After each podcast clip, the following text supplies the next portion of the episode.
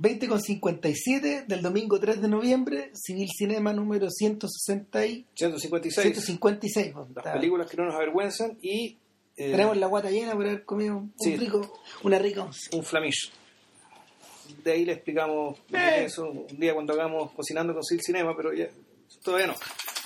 Y este, bueno, cumplimos con la palabra empeñada y con lo que anunciamos y amenazamos en el podcast anterior, que fue grabado hace exactamente dos días. Nos Y- estamos reponiendo para... Sí, eh, estamos haciendo tiempo en realidad, porque todavía estoy. Y, y bueno, vamos a hablar hoy día de Gone Baby Gone, la, la primera película de Ben Affleck, la mejor película que ha hecho Ben Affleck. Hasta ahora, claro. Sí. Y Y, y que va a empezar a desmenuzar desde ahora ya. ahora, Gone Baby Gone es una película que... eh, a ver, es del año 2007.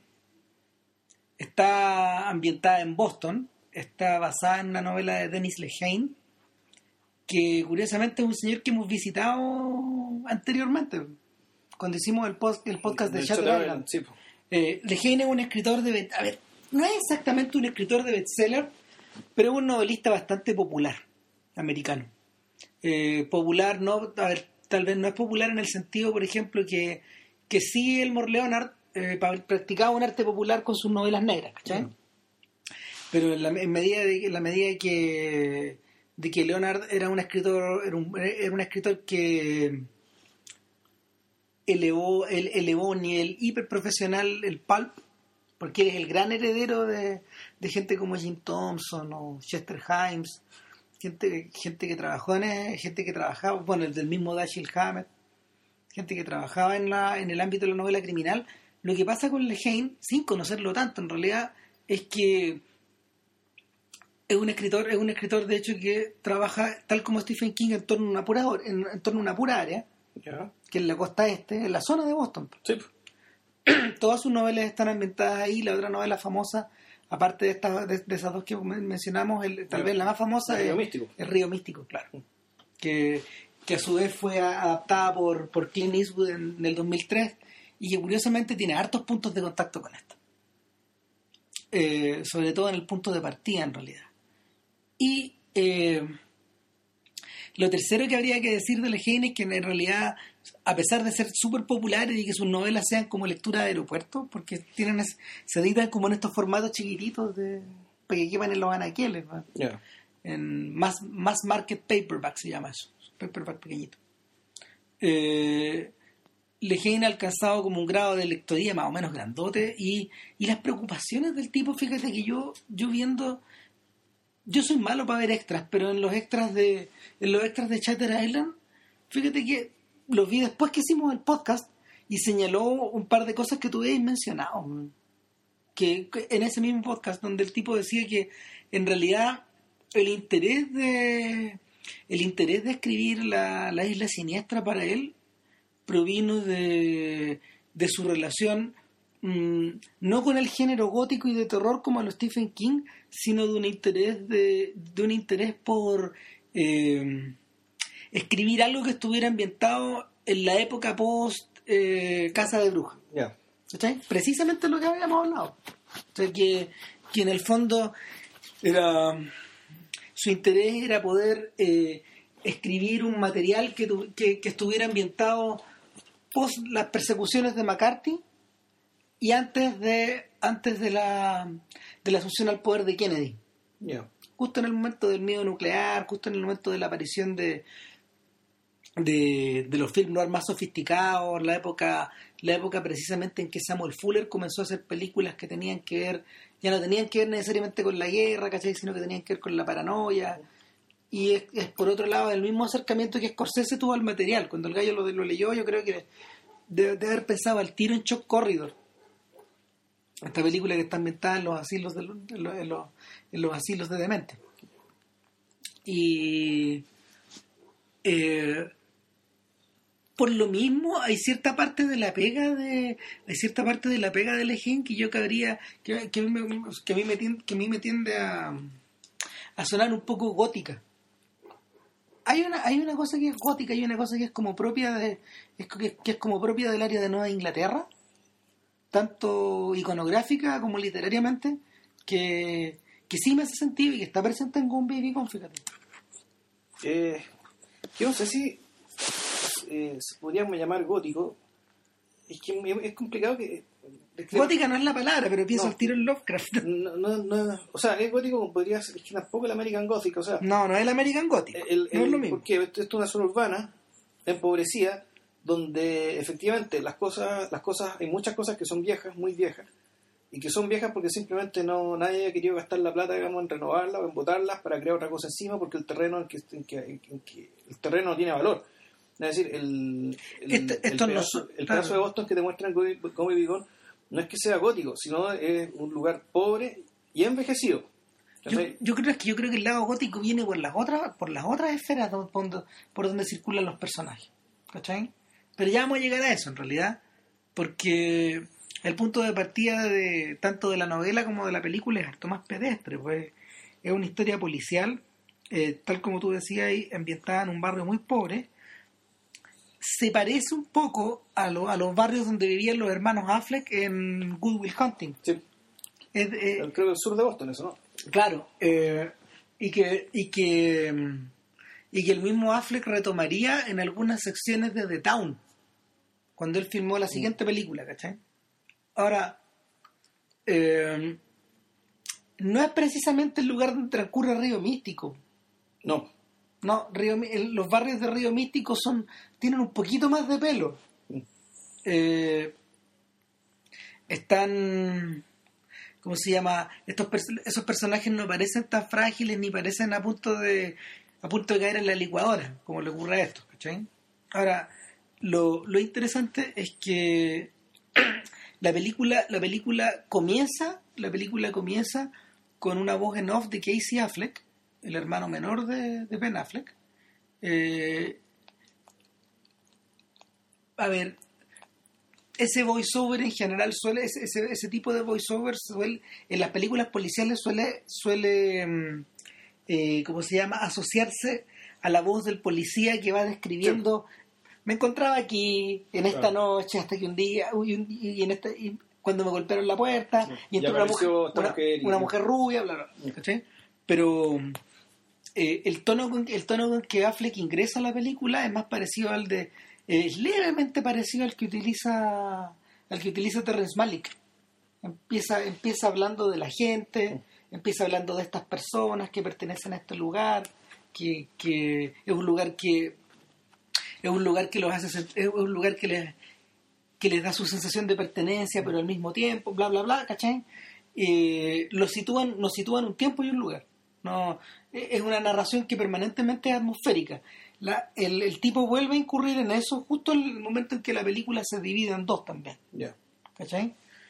Y, y eso de inmediato le da el carácter a la película, porque cuando te empiezas a describir el barrio y empiezas a ver las esquinas y empiezas a ver la gente que está como en la calle, matando el tiempo, de repente, de repente ves grupos de personas y luego ves una ves una mm, ves un carro policial, ves una casa y ya ves un problema y un crimen. O- ah, ah, Una cagada. una cagada, ¿cachai?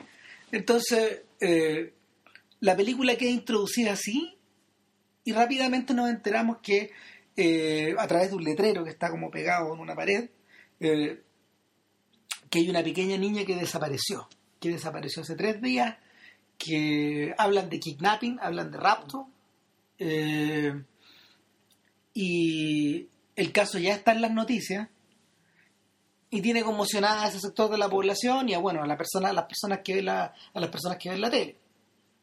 Ahora eh, de ahí la película hace otro salto y nos lleva al interior de una casa y en esa casa está Casey Affleck viendo la tele Estaba solo, está con la. no está, está con está con su pareja está con Michelle Monaghan con esa Mm. actriz que son como pololo aparentemente se conocen de mucho tiempo y, y la y rápidamente rápidamente la película rápidamente la película establece dos cosas esta pareja sigue viviendo en el mismo barrio en este mismo barrio no una pareja que se fue del barrio ¿cachai? En segundo lugar estos gallos son detectives y son detectives que buscan personas pero no buscan específicamente niños, sino que lo que ellos buscan es gente que se fugó, gente fugada, gente... O sea, por deudas de plata, Claro, así. claro. Las aseguradoras, ese- esa es la pega que Affleck tiene.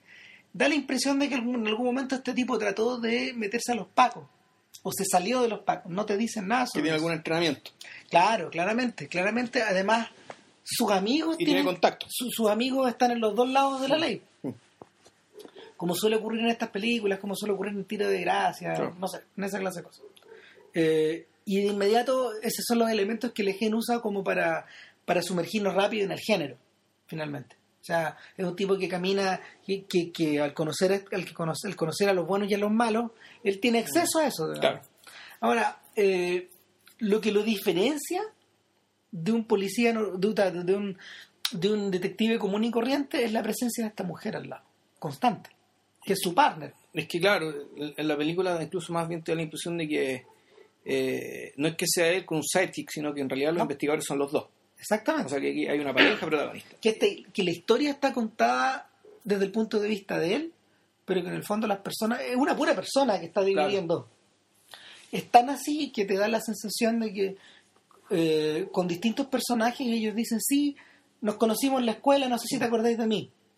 Y, y mm, te da la impresión de que ellos se conocen de muy chicos también. Sea, que hay una, que hay una historia previa muy larga. Ahora, tal como ocurre en las mil y una películas de detectives que uno se pueda topar, van a tocarle la puerta. ¿Cachai? Y la gente que le toca la puerta es la que acaba de salir en la tele. Eh, en rigor es otra pareja. Es la, la abuela de la, de la niña raptada con su marido, con su pareja, ¿cachai? Que es un gallo mucho más joven, de hecho. Se lo ve, se lo ve unos 10 o 15 años Claro. más joven que, que su mujer. Y les dicen, eh, los elegimos a ustedes porque son del barrio, los elegimos porque buscan gente, eh, nos gustaría saber si ustedes van a tomar este caso. Y la que toma la decisión, de hecho, es ella, porque él está un poco reticente. Cuando le, cuando le explican más del caso, cuando le explican más del caso, ella dice, ok, vamos. Y en esta clase de cosas esquem- esquemáticas rápidamente llegan a la casa del rapto, están los policías circulando, y están los policías circulando e inmediatamente se topan con la madre. Y la madre está con una amiga, están mirando tele a pata pelada, chupando cerveza, como si nada hubiera pasado. Entonces rápidamente hay un tremendo shock, te das cuenta de que en el fondo el look o, o lo- o el llanto que estaba soltando la madre en la tele eh, tiene una diferencia con respecto a sus sentimientos en la vida real. O sea, no, esta mujer o está bajo la influencia de algo, ¿cachai? Puede ser una pastilla que le dieron, o puede ser una droga que se tomó, ¿cachai? Un pitito que se fumó, no sé. Pero, pero claramente su percepción de las cosas está alterada. Y, y la que está más urgida aquí es la abuela. La abuela. La abuela, la abuela, la, la abuela, la abuela siente que le robaron a su hija finalmente. Y eh, los Affleck tienen un montón de problemas, tienen un montón de problemas para enfrentar a esta mujer y, y finalmente están a punto de salir por la puerta, ¿cachai? Finalmente eh, acceden a seguir por, por pena, por pena respecto de la, de la, señora. Y ahí es donde la cosa comienza a espesarse porque empiezan a preguntar por el barrio, empiezan a hablar, empiezan a hablar con sus contactos. eh, él empieza a preguntar a gente, se, me- se mete, se mete, se mete a un bar y le, le empieza a preguntar a, le empieza a preguntar a un tipo que con- conocía si hay alguien al cual eh, si hay alguien al cual le convendría hablar o, Claro. o no le convendría hablar y era, era justamente el bar donde esta mini iba a tomar todas las noches cinco noches cinco, cinco noches a la semana y está dando vuelta por ahí y queda rápidamente claro que eh, no solo su estilo de vida es incompatible con ser madre, los buenos se empiezan a horrorizar cada vez más de los detalles, Sí. pero al mismo tiempo eh, introducen la idea de que la pareja de esta mujer tenía algo raro, llevaba algo raro, se llevaba, llevaba algo raro, raro entre manos. ¿cachai? Finalmente, finalmente lo que lo que ocurre es que ella y su pareja habían estafado al sujeto con el cual para el cual con- traficaban. Entonces, claro, a ver, aquí estamos contando con harto detalle la película y y tal vez, bueno, con eso en realidad no estamos explicando por qué es tan buena. No, no, no. El- el- claro, el- el- la película, eh, dentro de todo, sigue bastante bien los convencionalismos de una película del género, porque esto es una película de género. Claro, finalmente por eso también lo estábamos detallando bastante bien, porque si ustedes ven es una especie como de dominó que tú lo empujas y se empieza a cumplir todo. Claro, eh, es una película de género, pero que uno podría decir que ah, tiene, tiene ciertas particularidades. ¿Qué es lo que la hace diferente? Esa Que, es la gracia. claro, ¿Qué es lo que la hace, lo que hace diferente? Bueno, uno tiene que ver efectivamente con la noción de barrio, digamos, de territorio conocido. Claro, que es algo, que, es algo que, que es algo que Affleck y Damon habían tocado cuando escribieron Good Will Hunting. Que lo que está más logrado de esa película, Sí, po. precisamente, es el mundo barrial. Es claro, el, el dónde se mueve, Claro. dónde, dónde se, dónde O sea, se mueve Will Hunting. La forma, por ejemplo, eh, en Good Will Hunting, eh, que la volví a ver hace poco, fíjate, Pues si la a en en cable. el cable, Sí. una de las cosas más bellas es la forma como están construidas las casas por dentro. O sea, la, la manera en cómo está recreado ese film de, de mm, como de cotidianeidad, de que las cosas se usan, de que, de que, los, de que los manteles, de que los manteles están, están un poquito torcidos, Mm. de que la, de que la, mm, la- los elementos de la casa o, o están bastante usados. Probablemente usaron casas reales, no sé, da lo mismo. Da lo mismo, pero en el fondo el- la sensación de la sensación de espacio habitado es muy grande, que es algo que también ocurre acá, Sí, pues, o sea, esto... una y otra vez, un- en todos los lugares. O sea, o sea, tiene que ver con, tiene que ver con, efectivamente, con eso que decís, y también tiene que ver con un poco con la, con la mirada de que todo esto te da un mundo súper súper coherente, ¿cachai? Eh, eh, estéticamente, visualmente, y también es medio de la fotografía. Es la clase de mundo en que podrían pasar estas cosas, por ejemplo. Claro, claro, entonces, de, por una parte está esta, este, está esto, está este lugar que dentro de todo, para las películas de género es bastante típico, porque estas películas de género en este tipo de barrios, ¿cachai? de género de detectives suelen ocurrir, suelen no ocurrir, ¿cachai? no, No. no- uno no ve películas, digamos, ¿cachai? De, de, este- de- de ese talante digamos, en, en lugares como este. Por ejemplo, a ver, piensen, piensen en algo como el halcón maltés, llevándolos bien atrás. Claro. El halcón maltés es una obra de teatro, finalmente. Es una Mm. obra de teatro que está escenificada en lugares bastante impersonales y súper bien caracterizados. Es decir, eh, es una obra que está súper bien diseñada para sus Mm. requerimientos, pero no... Pero, pero eh, eh, tal como ocurre, por ejemplo, con The Big Sleep, que me aparecía, los lugares no son reales. Claro. Eh, si, si eso lo trasladamos como a Chinatown, por ejemplo, o tampoco provoca esa sensación, ¿cachai? Eh, y, y si tú lo trasladas a otros ejemplos, como la, por ejemplo, no sé, yo estaba pensando en Seven, ahí veis la hiperestilización Claro. de todo. Otra película de detectives así atípica, pues tú esta, esta que hicieron en un colegio, el Brick. Ah, claro, esa, esa película que te gusta harto, claro, sí. O sea, no es que, no es que me guste, yo la vi, no entendí nada porque la vi sin subtítulos, ¿cachai? Y hablaban en un slang que yo no entendí un carajo, ¿cachai? Brick es de Rian Johnson, ¿cierto? No sé quién es. Sí, creo que sí.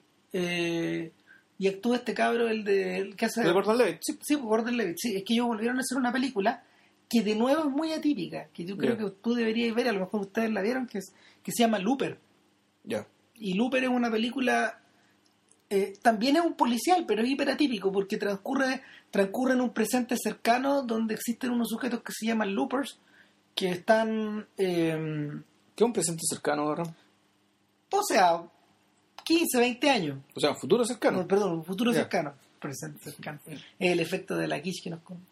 Ya, eh, el, el, el problema, el, el punto es que el punto es que el looper, el looper, toda esa sensación de verosimilitud eh, está quebrada por algo que es muy extraño. Eh, Existen viajes en el tiempo. Ah. Pero sin embargo, sin embargo, esa, esa, ese punto, ese punto de quiebre te altera todo. Te altera todo y te cambia las condiciones de todas las cosas. ¿Cachai? Y nada, pues, ocurre con Gone Baby Gone, por ejemplo, que eh, es la rara película americana que se ocupa de la gente pobre.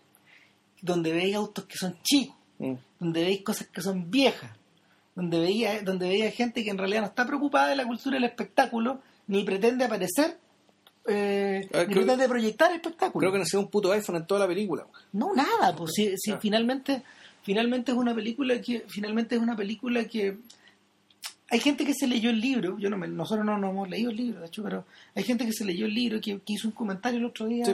en internet que, dijo que en realidad el trabajo de adaptación que se había hecho era modélico. Era lo que, es que, ¿cómo será que no parece adaptación de novela? No, po. ¿Cómo, cómo, eh, porque muchas veces, lo, creo que lo hemos comentado, que cuando se adapta la novela, a veces se nota, ¿cachai? Se nota que cortaron demasiado, o se, se- se nota algo.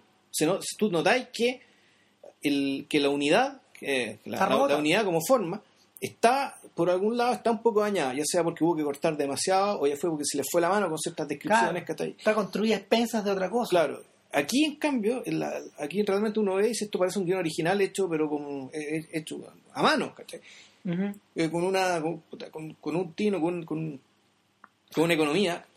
Fíjate que hay una película con la que yo la relacionaría, que también la estrenaron ese mismo año, el 2007, que es este filme de Paul Haggis, que se llama, aquí se llamó La Conspiración, pero esta película No, de, sí, sí, ¿te acordás? la- sí, el- en, el Valle de Ela. In the Valley of Ella, sí. Que, que es un filme que está construido un poco de esa manera también, donde, donde un donde una a ver, donde un ex militar muy facho, Sí. Muy muy facho, sí, un señor que tiene la bandera puesta los 365 días del año, eh, alguien que alguien que probablemente votó ha votado toda su vida por los republicanos, por por, por la gente mano dura. eh, Aparentemente un hombre muy creyente también. no Sí, claro, muy de iglesia. Este sujeto, eh, este sujeto eh, que se iba a reunir con su hijo cuando él volvía de uno de los tours de, de la guerra del Golfo, eh, se entera de que a los pocos días de la llegada de su hijo a, a, a- a suelo estadounidense, eh, el cabro murió. Y murió en un, murió en un incidente muy confuso, Mm. de carácter policial. eh, él, eh, él, conociendo a su hijo, eh, no puede no puede proyectarlo en este en este en esta cosa Claro. como medio delictual que ocurrió entonces el gallo se, se dirige hacia allá y empieza empieza a investigar qué ocurrió pero investiga no investiga de una forma detectivesca investiga de una forma muy bruta. Trata de contratar a alguien le va mal conoce a una persona que le puede hablar pero finalmente es una finalmente es un cúmulo de decepciones donde de, los, de los cuales el tipo va cogiendo ciertas verdades o ciertas certezas. Nunca son completas. Entonces finalmente finalmente la verdad que se le abre a él y al espectador es algo que uno no esperaba. Mm.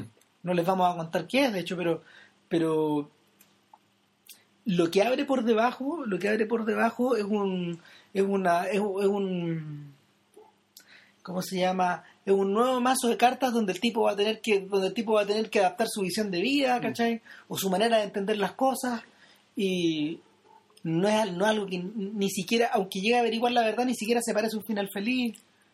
Y y finalmente la sensación que te queda es como de incompletud, como de, de que en el fondo la este- esta experiencia como a trompicones que él tuvo es la única es la, es la única certeza que él como que él como puede que, que lo puede ayudar a construir de nuevo su visión de país incluso Sí, pero lo que alcanzó a agarrar, con lo que alcanzó a entender, bastó. claro Digámoslo. O sea, la- el, el tipo no es que tenga la incertidumbre, sino que. no ¿Por qué está hablando de eso? Bueno, no no porque porque en el fondo porque en el fondo el Gone Baby Gone es una película que funciona de esa, de- con esa con esa misma con esa misma mm, con esa misma con esa misma sensación provoca esas mismas sensaciones Sí, claro, hay una diferencia, porque en primer lugar, el, en la película del Valle de Ela, y tú decís muy bien, tú decís muy bien, claro, esto- el tipo investiga muy a la bruta, porque efectivamente quien investiga no tiene ni un método no tiene ningún método, y para colmo está, no puede estar más emocionalmente involucrado en el asunto.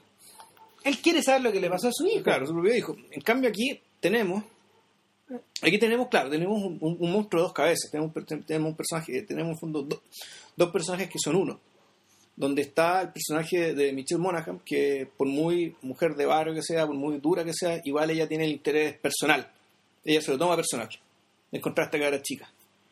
Eh, el personaje, el personaje de Affleck siempre está más renuente, eh, es- también quiere, quiere saber lo que pasó, pero lo de él más bien ya tiene que ver con el orgullo profesional Claro. y con cierta, cierta obcecación, con una, con una obcecación media maquinal, eh, más bien maquinal. Eh, que probablemente viene del método donde él aprendió que viene aprendió. su- peor todavía, creo que viene su personalidad. Que una personalidad, eh, en el sentido de una personalidad que, eh, capaz de sacrificar muchas cosas digamos, en aras de su forma de hacer, de su forma de hacer las cosas y su Claro. forma de, de ver el mundo y lo que él considera correcto e incorrecto, digamos, y Eso fue, Y- fue la manera de fue la manera de mantenerse limpio en un mundo que se lo hubo tragado. que exactamente, o sea, porque estaba con la corrupción por todos lados, en un, en un lugar comple- com- complicadísimo, Claro, o sea, de donde hecho, probablemente la mitad de sus compañeros de colegio terminaron en cana, la otra mitad terminó de Paco, Juan, ¿cachai? Y, y- puta, sí, el, el personaje de hecho tiene algunas características medias monacales, medias extrañas que, que, que, que- que tienen que ver, no sé, con menos con el ascetismo y con una especie como de, de despojamiento de ciertas cosas. El Affleck ya había mostrado algunos rasgos de eso en la otra actuación importante que él tiene, que, claro, Robert Ford. que es la de, claro, que es la de Jesse James, que es una de las grandes actuaciones contemporáneas, encuentro yo, del cine americano, ¿cachai? Eh, el personaje de Robert Ford estaba construido a primera vista, cuando tú lo observáis, es pura vacuidad, no hay nada ahí, ¿cachai? Hay como, hay pura fuerza de voluntad, hay obcecación, hay un deseo de acercarse a Jesse James, un deseo de, de- acercarse como a topar el mito, de hecho. Y cuando, y cuando toca el mito, cuando toca el mito se despierta una cantidad de fragilidades de inseguridades, o de envidias, o de o de deseos de tenerlo, de, de- tener lo que, que el otro tiene, digamos, que, que lo mandan todo al diablo. Y, y- y en último término, ese personaje que es muy trágico, que, que en la película está observado de una manera muy trágica, mucho más trágica de hecho, por ejemplo, que la que le daba que la que le dieron Henry King y que la dieron Fritz Lang en el, en el díptico de, de las películas de Jesse James con Tyrone Power. Ya. ¿cachai? Esas dos películas que van juntas, la, una, una se llama una se llama Jesse James y la otra se llama El retorno de Frank James. Eh, el personaje de Robert Ford que interpretaba John Carradine, el, el padre de los Carradine, eh, era esencialmente un demonio. Ya. O sea, está, está, ¿cómo se llama? Está creado de esa manera, pues en cambio acá no, pues finalmente es un personaje súper complejo que, que comienza desde la vacuidad total y se, se termina convirtiendo como en, el, en alguien que debe sobrellevar sobre su hombro, lleva sobre su hombro el peso de la historia. Literalmente. ¿Cachai? El peso del cambio, el, el- el paso del tiempo, esta conversión, esta conversión, ¿te acordás que hablábamos en ese podcast de, de que este tipo se va convirtiendo él en una suerte de leyenda al mismo tiempo? Sí, pues. El tipo que mató a Jesse James. Sí, po. ¿cachai? Y termina casi exhibido como fenómeno en feria. O sea, era su negocio. Claro. Y termina convertido en un en una, espe- en una especie como de performer, de actor. Sí, es un actor. Es una. Una, de la- una de las. Una de las dimensiones interesantes de la película era precisamente el- el- la conversión del- de los hechos en el entretenimiento. Claro. Como, como la cosa, y, y- en- como dirían los, los gringos, en el lifetime, digamos, dentro Ah. de la misma vida. digamos. No, no- la- el espacio de una mula. el espacio de una vida, de una, de una vida, digamos, el- el- lo que ocurrió ahí ya se convirtió en un espectáculo de entretenimiento que la gente iba a ver, iba a ver, iba a ver, iba a ver, digamos, porque no existía el cine. Claro.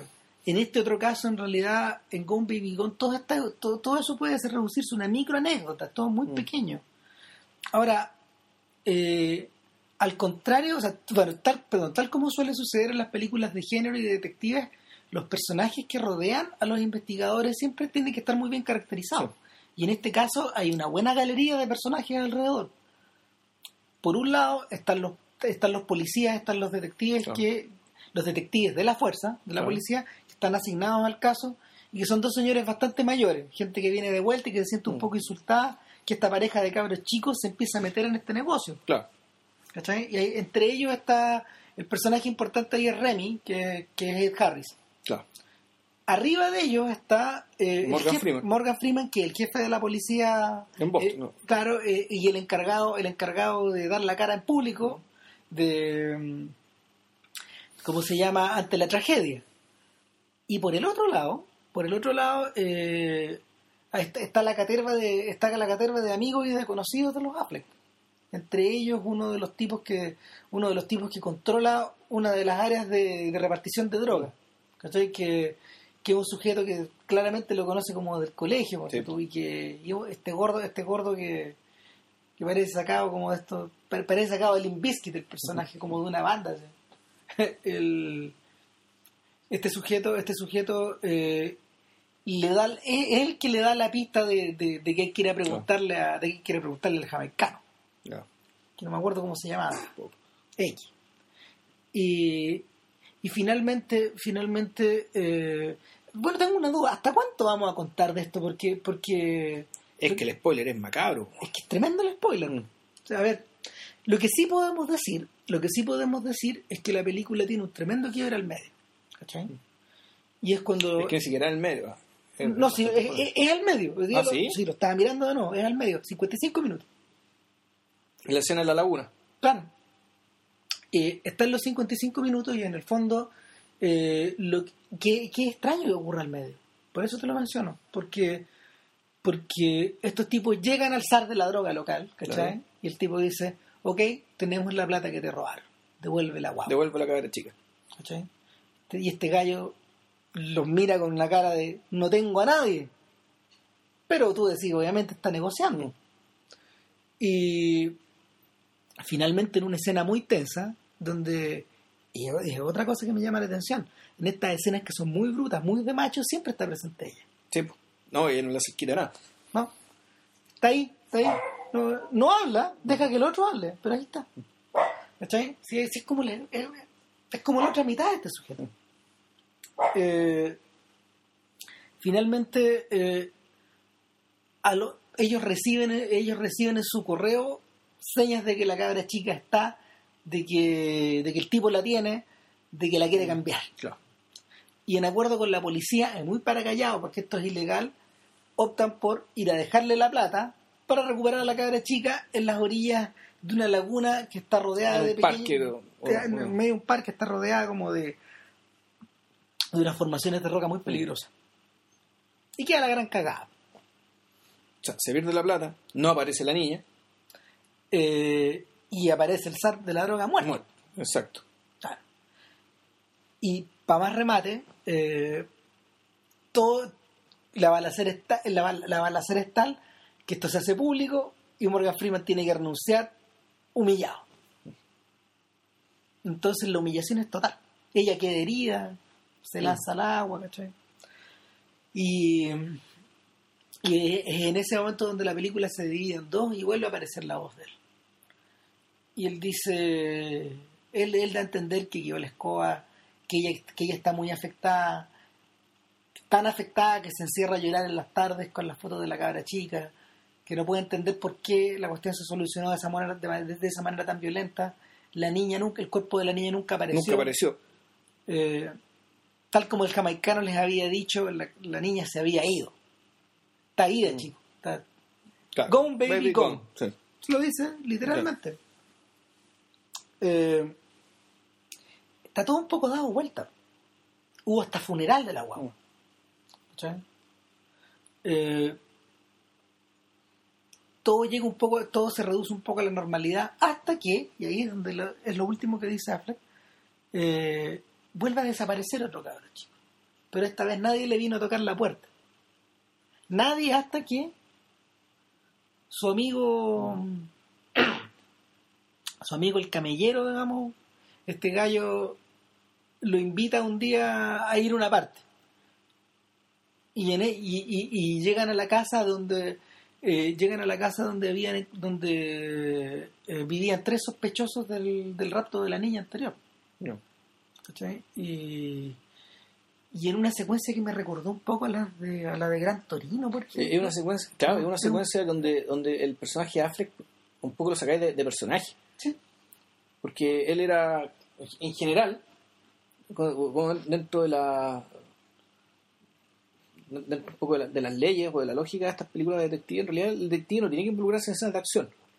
no No se espera de eso de él. Sí se espera que lo agarren a combos, ¿cachai? ¿Qué sé yo? El, en general ni siquiera usan pistola. Claro, no- nosotros no estamos hablando de Harry el sucio, ese es No, otro tipo de claro. película. Eso es otra cosa. Esa es otra clase policial, es una... De hecho, De partida, Harry Sucio es un paco. no, y Por tanto, tiene la protección del Estado detrás. claro, pero es- esas películas los gringos les tienen puesto otro nombre incluso. O sea, Avenging Movies, son, Claro. son películas en el fondo donde hay vengadores. ¿Ok? No, no- claro, no es lo mismo. Y, y que se fueron se fueron confundiendo y se fueron estandarizando. Y de Mm. hecho, por ejemplo, un filme como los- las películas como de Arma Mortal, que son Claro. la expresión perfecta de, esto, de esta otra Sí. clase de, de fusión.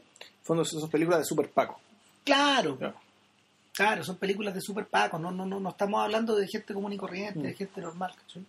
Entonces, este sujeto se ve arrastrado hasta el nuevo tiroteo, donde finalmente descubren que el, el niño está muerto.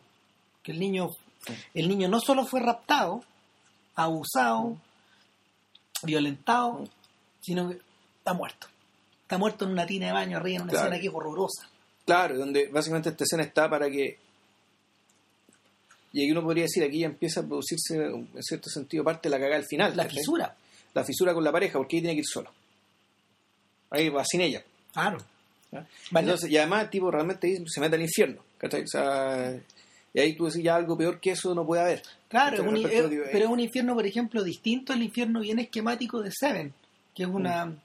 que también vu- vuelta vuelta esta misma idea, la, la lo ultra estetizada que está Seven eh, está para poder eh, para poder tener esta cualidad media rocambolesca, esta cosa como media Fue media videoclip. media no, no, no es de videoclip, pero hay una cosa como media siniestra, como de carnaval siniestro que la película tiene, como de, de exhibición, es, como de exhibición de atrocidades, como le llaman los, que es una que es la variante más siniestra de la, de la exhibición de fenómenos, que es una weá que existe, de Sí, no, que existía y. O sea, que existía en el siglo XIX. la, la canción esta de, de Atrocity Exhibition de, de Joy Division, en realidad a lo que aludía era las visitas de los, a los manicomios.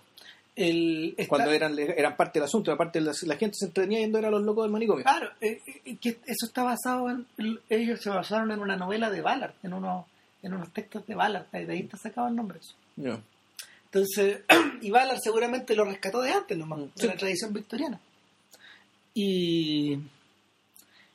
El, esta película no, porque esta película no, esta película desciende como un, desciende como un horror que está muy a la mano.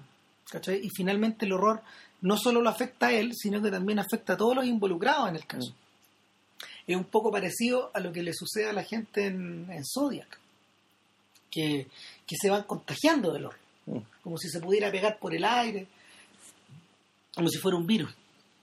Eh, finalmente, ¿sabéis qué? Yo tiendo a pensar de que lo que los contagia, y esta es una cuestión que, que- que esta película comparte con la siguiente, con The Town, es que están contagiados como por el aire que flota ahí, por, por, por, por la... mm, ¿Cómo se llama esta sensación de agua detenida que hay en la calle? ¿Cachai? De que no, de que no, de que no se progresa para ningún lado. El, en The Town, en The Town la idea central es que estos cabros que posee, que proceden de The Town, The Town es un sector, The Town es un sector tan cabrón de la ciudad de Boston que es una, es una especie como de, es una especie como de, de cordón criminal que hay dentro de la ciudad. ¿cachai? Está- y me equivoco en realidad porque está justo afuera de la ciudad y está separada por un puente que atraviesa el río Mystic. ¿cachai? Una vez que estos gallos pasan por el puente y llegan hasta The Town, no te vayas a meter a The Town, es como ir a meterte a la legua, no sé, a, a un cordón, eh, a una especie como de ciudad murallada, ¿cachai? Es una favela. No podéis penetrar. Entonces, finalmente, eh, la gracia que la gracia que el concepto tenía, la gracia que el concepto de la película tenía, eh, era que estos cabros de las afueras se metían a robar bancos adentro, eh, como si fueran a vitrinear, como si fueran al mall. ¿cachai? Eh, como si fueran a como si fueran a hacer alunizaje finalmente. Era es, es- es eso, pero pero de una manera mucho más violenta porque son asaltantes de banco, que se disfrazan de pacos o de distintos, de distintas cosas y y el y lo que lo, y, y- y lo que liquida la película por otro lado es, es, es- es precisamente que Affleck que uno de estos, es uno de estos tipos eh, se se engancha se engancha en una situación romántica con una de las mujeres que queda afectada en el robo. ¿cachai? Y ahí todo, ahí todo será, ahí todo opta por tomarse una, una, una ruta súper predecible. ¿eh? La weá se le va de las manos a este tipo. A Affleck se le fue de las manos porque en el fondo lo que estaba tratando de crear ahí era una especie como de de variante de lo que hace Michael Mann. Ya. Todo lo que tiene que ver con el planeamiento, con el planeamiento del robo, todo lo que tiene que ver con las persecuciones, todo lo que tiene que ver con la con el mundo de los hombres está está solucionado más o menos bien, pero eh, lo que tiene que ver con la historia de amor sobra, sobra, sobra, sobra, es impresionante. Se la pudiste sacado y daba lo mismo. Claro, pero si la sacáis, si la sacáis, lo que te quedaba era una película que era demasiado áspera, Para, la- para la cual él no tenía la habilidad. ¿Cachai? Acá, acá en cambio, acá en cambio la historia está comprimida, mucho más pequeña. Y finalmente lo como finalmente en, en la pareja protagonista obviamente no sé pues hay escenas como hay escenas como de intimidad así como Sí. de compartir no sé de compartir el mismo espacio De, ¿cachai? de tele juntos, ¿cachai? Claro, pero esa historia de amor está, está como se llama, mm, o esa historia de compañía está sobreentendida. Sí, pues. O sea, no es parte de la trama. O Eh, sea, eh, mejor dicho, o sea, Es tan parte de la trama que en realidad está- no, no está sometida bajo cuestión. no es. La, la película, digamos, la película no avanza por ahí. No, pues. Salvo el final. Claro. Tampoco. Entonces, eh, lo que ocurre después de esta tremenda, de esta tremenda escena, esta atroz escena del- Mm. De la casa donde, donde mueren todos los, donde mueren todos los drogadictos que están ahí. Para los que hayan visto Breaking Bad es una película que es, una película que tiene harta relación con, con, con esta serie, que, que se hizo, que comenzó un, par- un año después nomás. Pero la violencia con que está ejecutada esa escena y la precisión está saca eh, Breaking Bad, por ejemplo, la, la elevó a un, la, No. la- la- la subió incluso de nivel, pero está un poco inspirado en eso. Ahora, es en ese momento donde, donde los propios pacos que habían estado a cargo de, de, mm, de la operación de búsqueda de la chiquilla, digamos, de la niñita, y que, y que van a esta, van a esta operación pensando que también es una Mm, cosa lateral de, de la investigación, eh, ellos mismos quedan quebrados en dos. ¿cachai? Uno, uno termina con una bala en el cuello y el otro, el otro termina hablando más de lo más, más de la cuenta. Y ahí es donde se empieza a despejar algo más. Como que no me dan ganas de contar el tremendo spoiler. Pero Nada, si queréis no lo contamos. Lo que pasa es que la. eh, Para mí esta película está completa porque. Por, por las razones en las que hablamos. Uno, la maestría con que, con que usa el, la la maestría en la que se monta el género, el género, el género de película detective. Eso a partir de una buena adaptación, naturalmente. Y hablamos también la, otra- la otra gracia que tiene, el tema del, el tema del espacio, el tema de mostrarte una ciudad, el lugar donde vive la gente y, y a través del, y a través del lugar, es muy increíble esto, a, a- a través del lugar transmitirte con mucha, no sé si fidelidad, pero al menos coherencia con lo que se ve, los valores, los valores. Y, y la forma en que la gente habita esa ciudad. Entonces, Sí. todo eso está, puta, está hecho con pinza. Y, y lo otro que la hace, y el otro factor que la hace tan completa ya es el tema de la elección moral. Es que incluso llega un momento en que no te vamos a contar en que la película pone al protagonista, en particular al protagonista, aquí sí que es precisamente es a partir de ahí donde él se empieza a perfilar por sí mismo. Ya, se empieza el personaje crece a, expensas de, su compañera. Porque la, en algún momento la, situación, lo, que empieza a descubrir respecto al caso de la niñita posteriormente, lo tiene que hacer tomar una decisión sumamente extrema,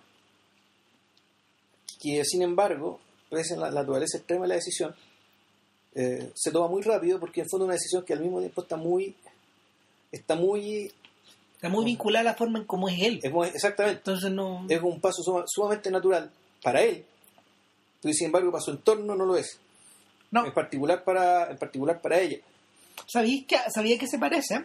Y hoy día viéndola de nuevo, yo la había visto hace como unos tres años, dos años más o menos. Eh, la película se parece, se parece a, mm, ¿cómo se llama? A los imperdonables en cierto momento.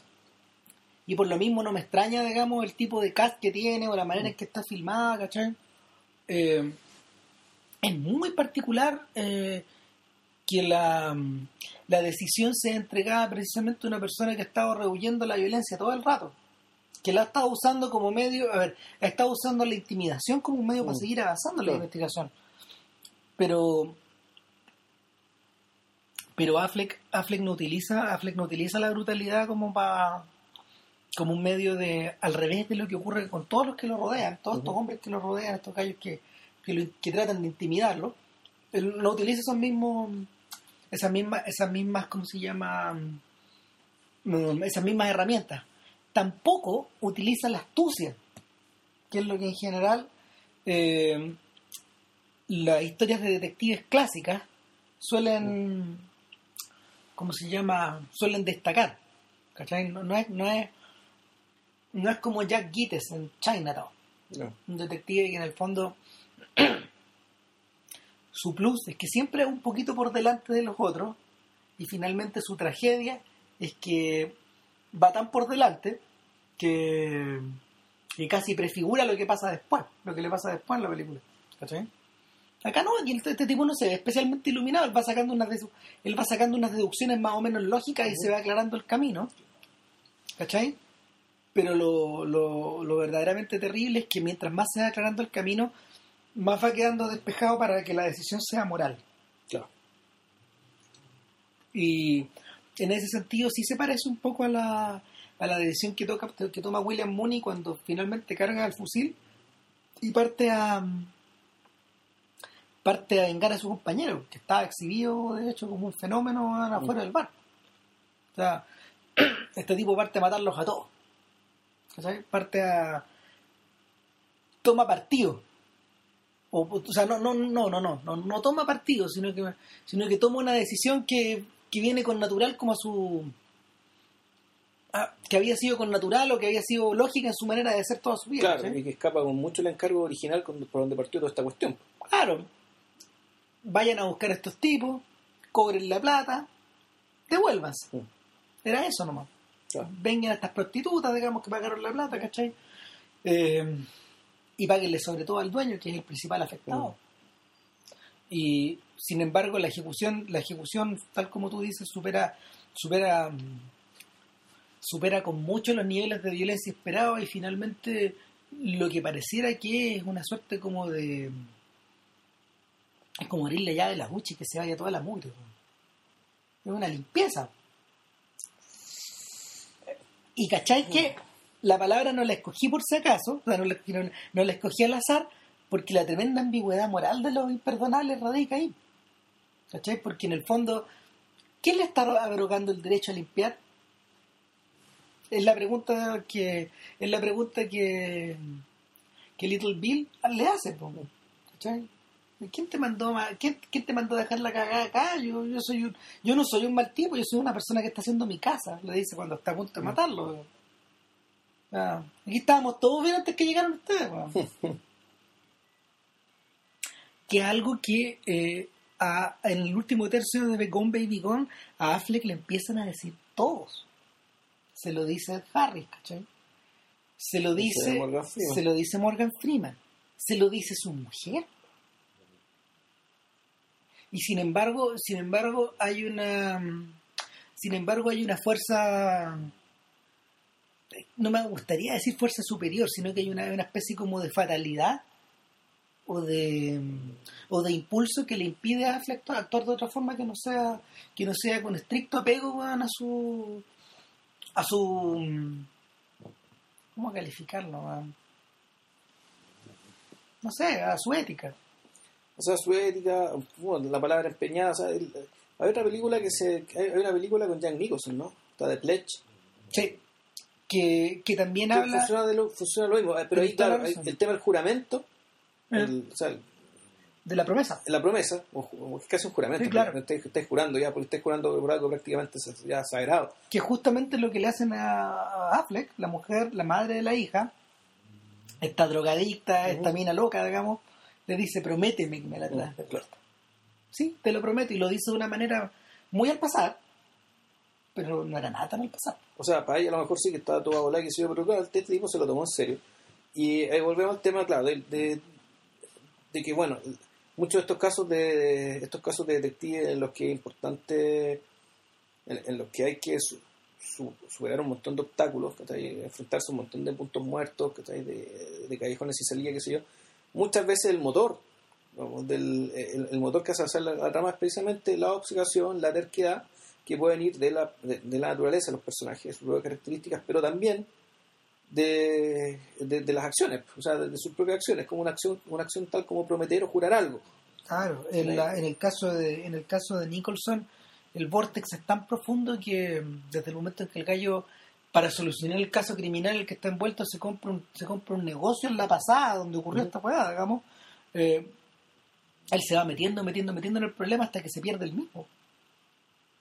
Para no sobrepasa finalmente los niveles del policial para, para entrar derecho como en los niveles del drama psicológico, que era lo que le interesaba a Champagne, que es el director. Claro. Entonces, hay pistas de que, hay pistas sin, una de las cosas choras de Gone Baby Gone es que no es una película psicologista, bajo, bajo, ningún aspecto, es una, peli, es una película behaviorista, es decir, está, está centrada con puras conductas. Está, está estructurada sobre la base de lo que sobre la base de los actos, sobre la base de los actos de un crank, de un, de un, abanico de, un abanico de personajes más o menos grandes, donde, donde todos actúan de acuerdo con sus respectivas naturalezas que quedan bien explicitadas desde el principio. Nadie prácticamente actúa contra su naturaleza en esa película. Ni la abuela de la cabra chica, que está impulsada por un deseo, o sea, por una, por un cariño muy maternal, ni el marido de ella, que es un tipo que en el fondo lo que él quiere es sacar ventaja de la situación, estar tranquilo, eh, ni siquiera los pacos que, están metidos ocultando la verdad, digamos.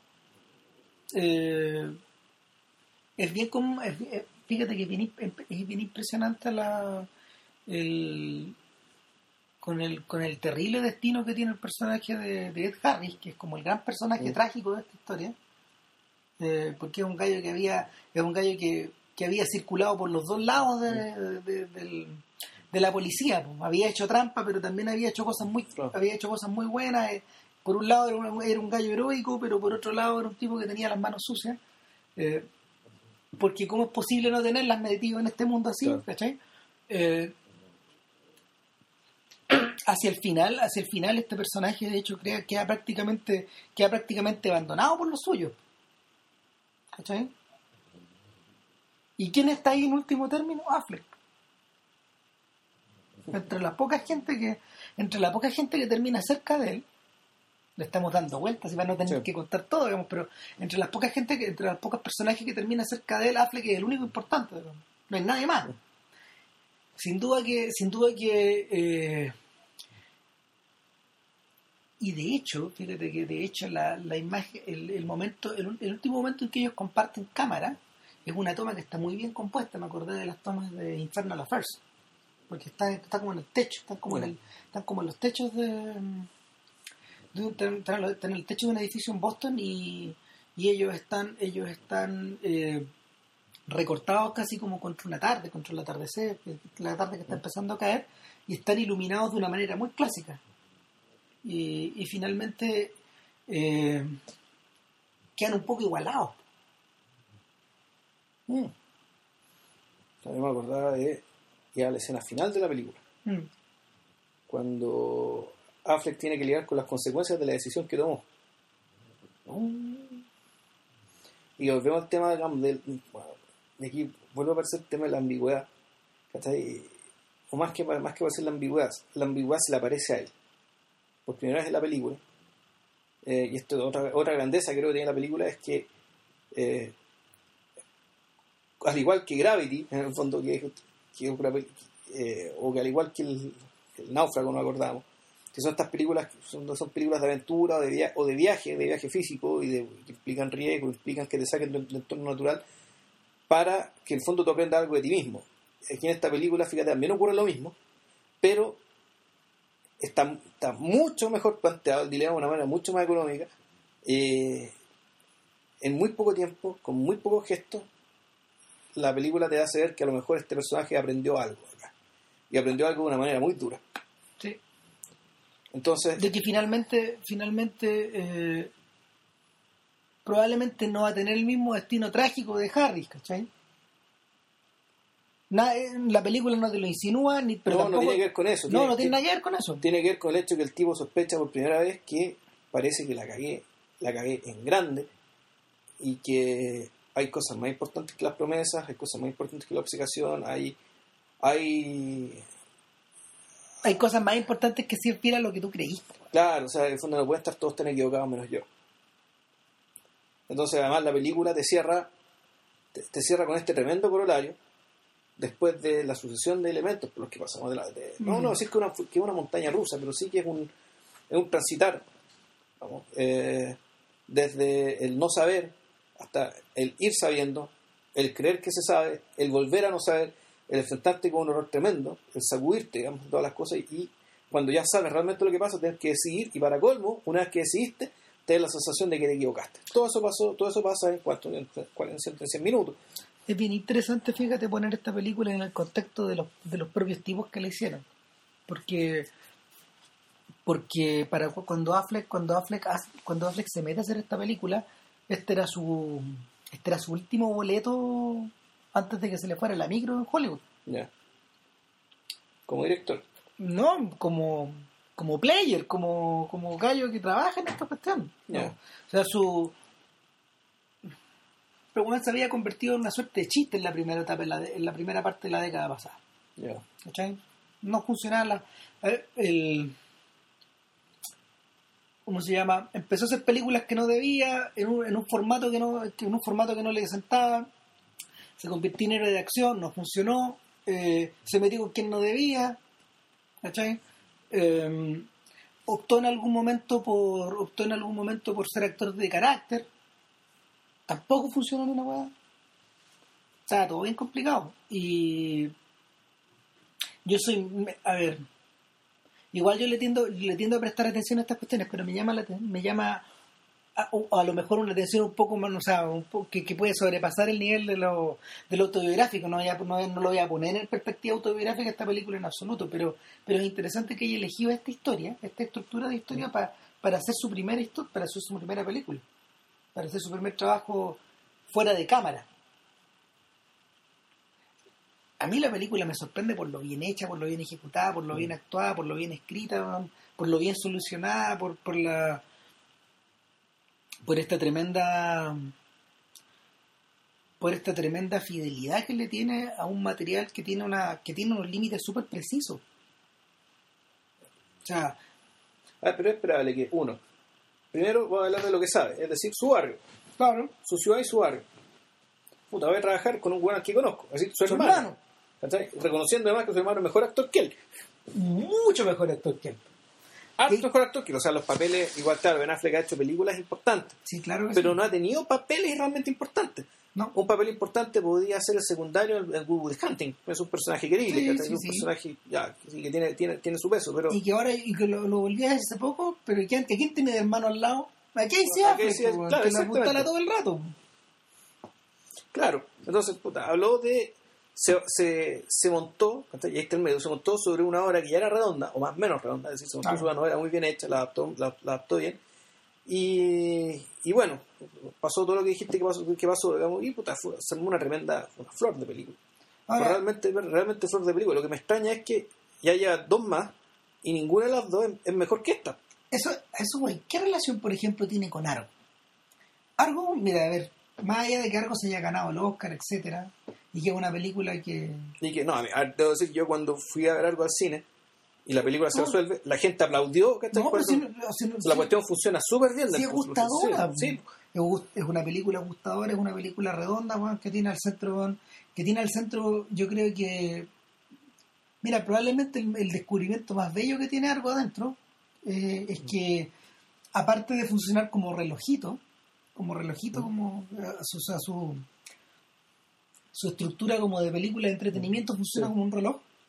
Aparte de eso, el protagonista, el protagonista que está metido al medio es el interesante, ¿cachai? Que, y, es algo que él nunca había logrado hacer como actor también. Esta idea de que, de que en el fondo no es un protagonista que tenga grandes líneas de diálogo, no es un protagonista que tenga grandes escenas dramáticas. Finalmente todo, todo lo revierte a él porque él es una suerte como de catalizador, que está al medio si bien no funciona mucho el, el costado familiar que tiene, que es de, una, mm. es de un hogar que está medio deshecho, ¿cachai? Claro, eso no podría no estar y haría lo mismo. No puede ver al cabro chico, no, no, no funciona su vida personal, se van a interesa en absoluto. Sirve un poco para ambientar la escena del final, que sí, sí tiene algún sentido. Mm. ¿Cachai? Eh, cuando el tipo vuelve a la casa después de esta tremenda de esta tremenda aventura digna como no sé de la guerra de las galaxias por lo que tú queráis digna como de un filme de Hollywood y que él no puede contarle a nadie ¿cachai? Em, ahí hace sentido pero pero el la carga dramática que tiene con Baby Gone o los elementos que con los que cuenta con Baby Gone, no, no, no, algo no los tiene. Probablemente porque es una pieza de entretenimiento, porque tú sentís, tú sentís el plástico que corre por debajo de, Mm, Sí. de, de cada escena. Eh, es tan plastificada como, no sé, cualquier película, cualquier película de Super Paco. En el fondo, y ni siquiera, tú dices que esto está todo hecho, que estoy para la escena, para la escena del final.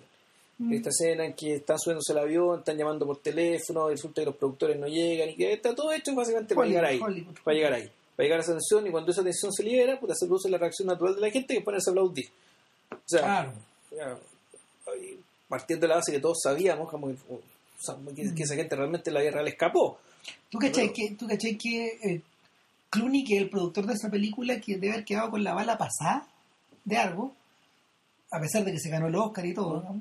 Eh, porque la película no es de Clooney, Monument Man, que, tam- que, que también está basada en un hecho real, ¿eh? ¿ya? tiene la misma estructura. Es un grupo, es un grupo de eh, milicos, expertos de arte y gente, gente especializada en, en ¿cómo se llama? en, en rescate que se dirigen al, al teatro europeo de la Segunda Guerra Mundial con el objetivo de salvar eh, una cantidad de obras de arte que se están raptando los nazis. ¿Ya? Entonces, en este equipo hay personas como John Goodman otra vez, que también salía en sí. Está Bill Murray, por ejemplo. Eh, estuvo a punto de salir eh, Daniel Craig, pero no, pero no está. Pusieron otro similar, X. Pero, pero finalmente tiene esta idea de como del equipito de gente que va a un lugar, ¿cachai? A una misión que queda fuera de Estados Unidos, eh, donde hay peces fuera del agua también, donde hay algo que rescatar y algo que traerse a casa.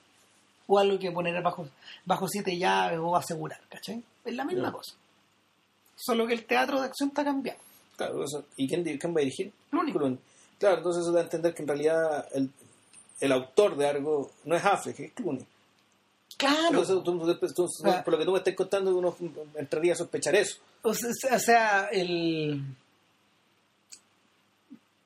¿Dónde está Affleck, diría yo? Yo creo que Affleck está ahí en, la, en el manejo como bien adecuado de los recursos, pero la, la idea que está detrás, el, la caper movie, porque los gringos le ponen, le llaman así a ese género, caper, eh, que se puede extender desde los filmes de Ocean, que son la, la expresión perfecta de estos tiempos, hasta estas otras cosas.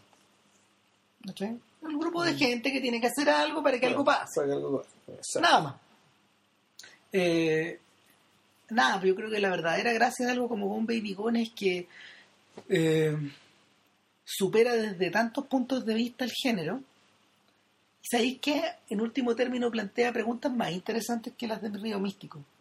O sea, es que le saca la recresta a, a, a Río Místico. De hecho, hay un comentario, es algo que nosotros habíamos comentado entre nosotros y nos hizo muchas gracias cuando leímos el comentario en, en Facebook, que en le, saca la, le saca la cresta a Río Místico. Puta, claro. Pero claro, Sí. o sea, Río Místico es una película que es auto importante, basada en esta misma idea de un grupo de personas que eh, está quebrada en dos por los abusos cometidos contra uno de ellos, Uno de ellos cuando era chico. claro, y que lo convierte en una persona...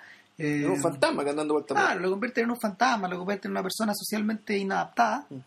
y, que, y, que, y que por eso mismo, ante la presencia de una tragedia horrorosa de nuevo, Claro. es el primer sospechoso. Y finalmente eh, volvemos a esta idea de que quién toma la responsabilidad de deshacerse del sujeto o de volver las cosas a la normalidad Claro, al equilibrio. al equilibrio, ¿cachai? Eh, llega un equilibrio muy entrecomillado porque en el fondo no es un equilibrio que tenga que ver ni con la ley, ni con la familia, ni, ni con los restablecimientos de amistades perdidas, sino que es una suerte como de una suerte como de equilibrio sancionado más, bien por la por las necesidades de los primates, ¿no? Claro. Claro, un poco como la película, como esta película, la de. La, la película, no, de Todd Haynes, ¿cómo, cómo? No, no se llama Todd Haynes, ¿cómo ¿Cuál? se llama? No, no, no es Todd Haynes, ¿cómo se llama este tipo? Todd Field. Ah, ya, perfecto. the- in the bedroom. In the Es- bedroom, claro. Es como la misma idea, en el fondo, cómo tomáis la justicia por tus manos. Eh, yo creo que yo creo que en Río Místico, en Río Místico la moto se le va a Eastwood en el momento en que en el momento en que los excesos, el, el exceso de emocionalidad que le llega del lado de Champagne se lo se lo, lo, lo- lo desbalancea todo, ¿cachai? Qué raro, porque yo precisamente cuando vi la película, mi, el- mi comentario va a ser por qué una película no me gustó, me decepcionó, era esto es una vulgar, una vulgar novela detective. Eh, ¿Cachai?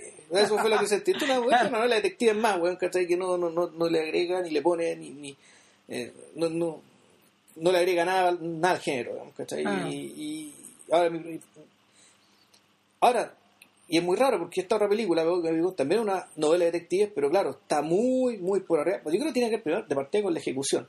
sí. Y tiene que ver también con el tema de la decisión.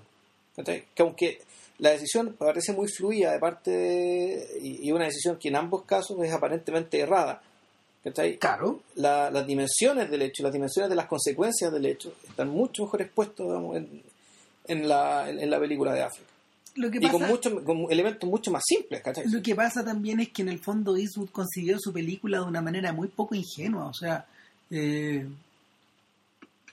la consiguió como si fuera una catedral. weón. Y esa weá se nota, ¿cachai? O Mm. sea, es grandilocuente. Sí. Hasta en la banda sonora que tiene, man, Mm. que, que el viejo man, la compuso para el piano, pero la terminó, suena en órgano la weá. Entonces, Mm.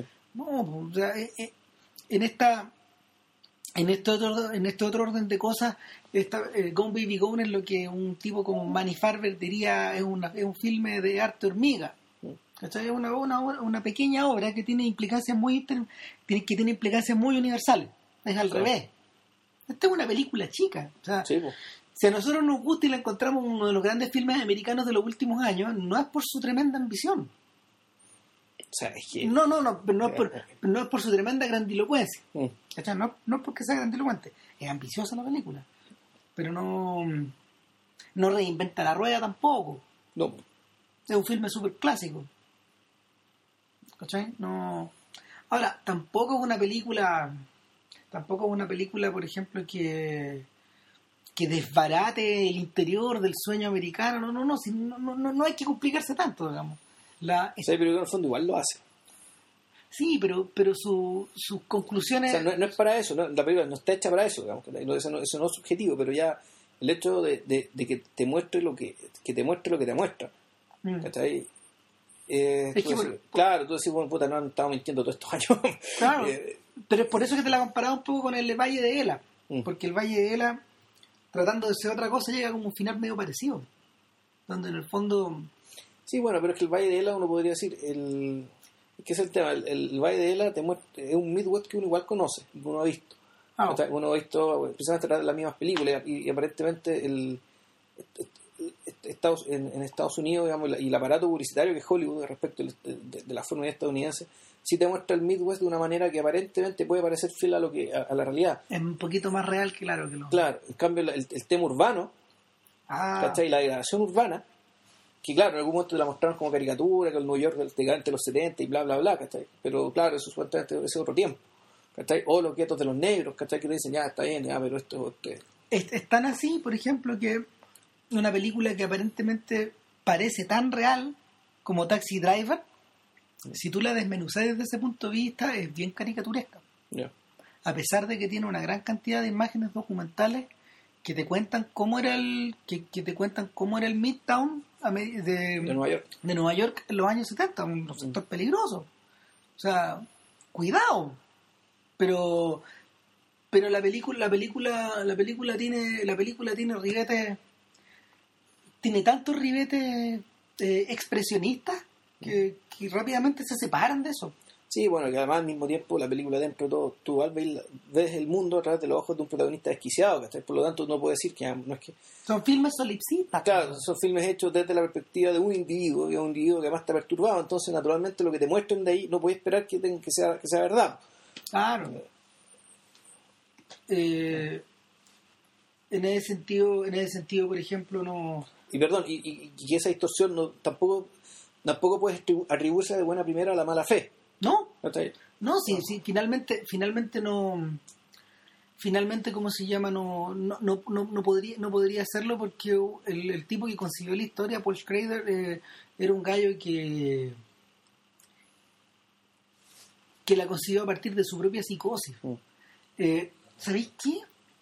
Donde, donde uno, donde uno puede encontrar, donde uno puede encontrar películas que, que sí revelen los ecos que, que Gone Baby Gone lleva por dentro, por ejemplo, eh, hay algunos dramas de los años 70 policiales también que con, con los que con los que esta película calza.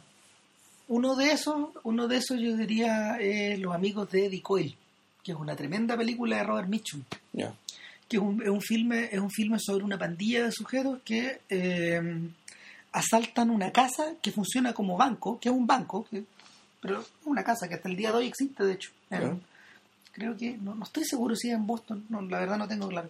Eh, los tipos van y asaltan, asaltan la casa, se llevan el botín, pero de ahí para adelante la investigación los empieza a acercar y los tipos empiezan a mostrarle el y, y Eddie Coyle, que Robert Mitchum, que es un señor que, que no es una no es un asaltante, no es un asaltante de tiempo completo, sino que se había metido en esta cuestión después de un montón de tiempo de, de haber estado un poco metido en los márgenes del mundo del crimen.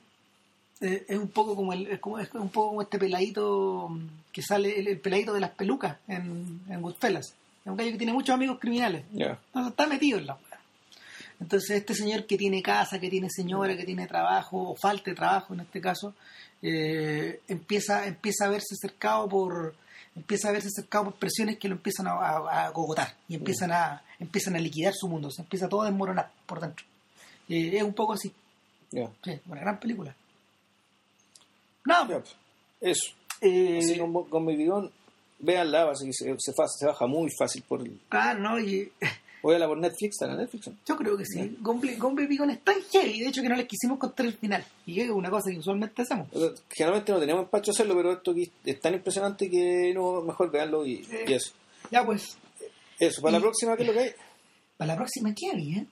Bueno, puede ser Reigadas, podría ser documental de música, podría ser eh, Chris Marquer.